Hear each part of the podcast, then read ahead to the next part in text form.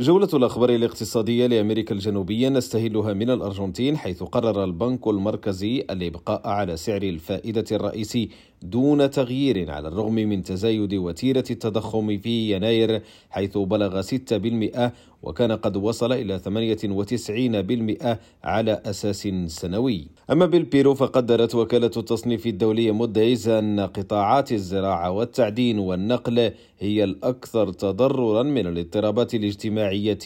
التي تشهدها البلاد. وبالبرازيل أعلنت شركة نيو إنرخيا وهي شركة تابعة لمؤسسة إسبانية عن مجموعة من الأرباح قدرت بأزيد من 905 ملايين دولار في عام 2022 وذلك بزيادة في حدود 20% على أساس سنوي. ومن الإكوادور نختم جولتنا ضمن الأخبار الاقتصادية لأمريكا الجنوبية فلم تعد الأزهار الطبيعية رابع منتوج غير نفطي في الإكوادور حيث حل محلها الرصاص والنحاس الذي حقق مبيعات في عام 2022 بقيمة فاقت مليار و300 دولار مع نمو قارب 40% هشام الأكحل ريم راديو بونوس آيرس